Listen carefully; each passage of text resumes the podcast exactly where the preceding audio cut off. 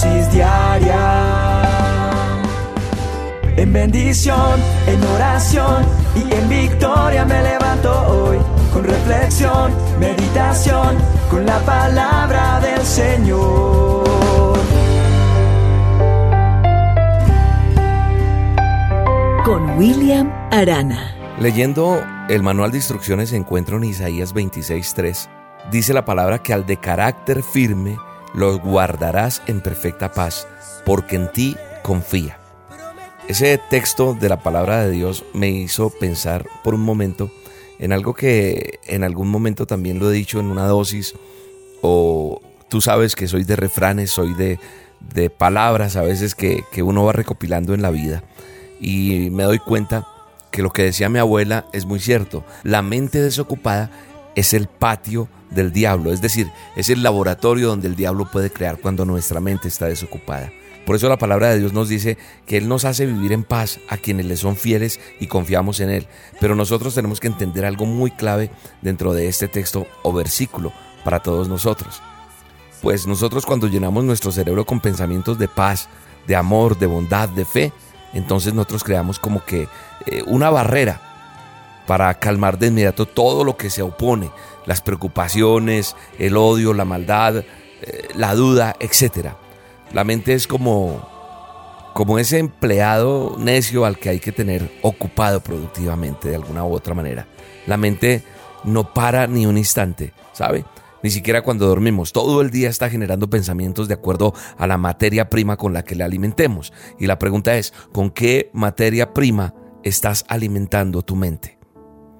Esa materia prima es las conversaciones que tenemos, la música que escuchamos, los programas que, que, oímos o vemos en la televisión, lo que vemos en el cine, lo que leemos, las páginas de internet donde nos estamos metiendo, etc.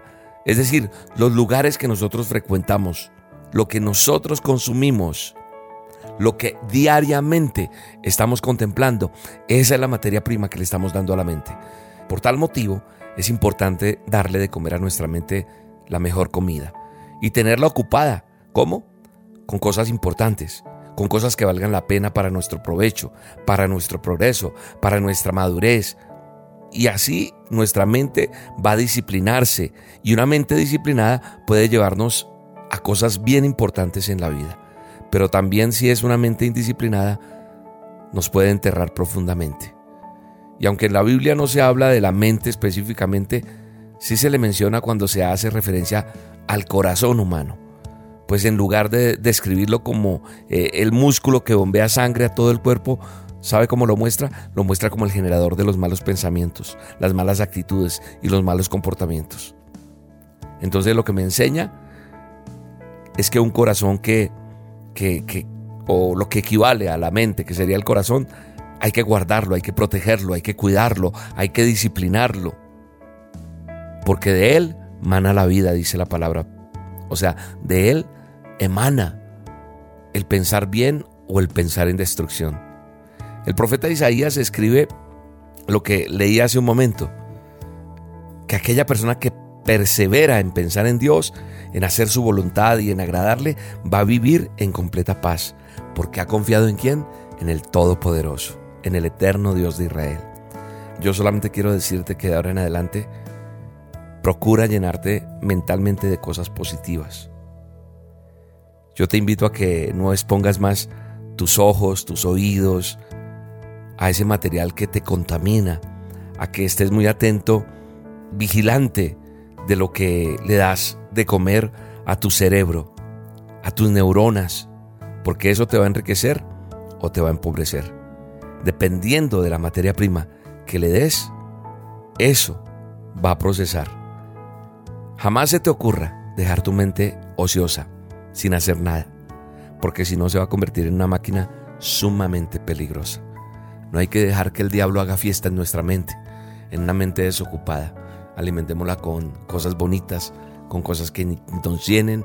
A mí me alegra saber que todos los días te puedo enviar un mensaje como este, la dosis diaria, pero no solamente te quedes escuchando la dosis, ponla en práctica, estudia la palabra, eh, métete a estudiar algo positivo que te guste, algo que te llene, vas a salir adelante en el nombre poderoso de Jesús. Te envío un abrazo grande, pero antes quiero decir una bendición para ti, ¿te parece? Padre, bendigo la vida de esta persona que está escuchando esta dosis y te pido, Señor, si hasta hoy su mente ha estado desocupada, tú la llenes de presencia tuya, de amor tuyo, de bondad tuya, para que las cosas sean diferentes en el poderoso nombre de Cristo Jesús. Amén y amén. Un abrazo. Mi pensamiento eres tú, Señor. Mi pensamiento eres tú, Señor mi pensamiento eres tú. Señor, mi pensamiento eres tú. Toda mi vida eres tú. Señor, toda mi vida eres tú. Señor, toda mi vida eres tú. Señor, toda mi vida eres tú.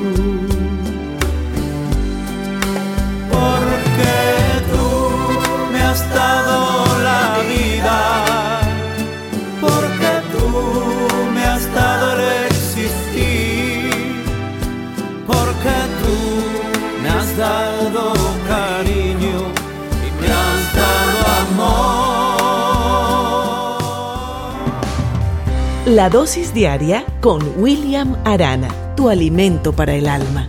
Vívela y compártela. Somos Roca Estéreo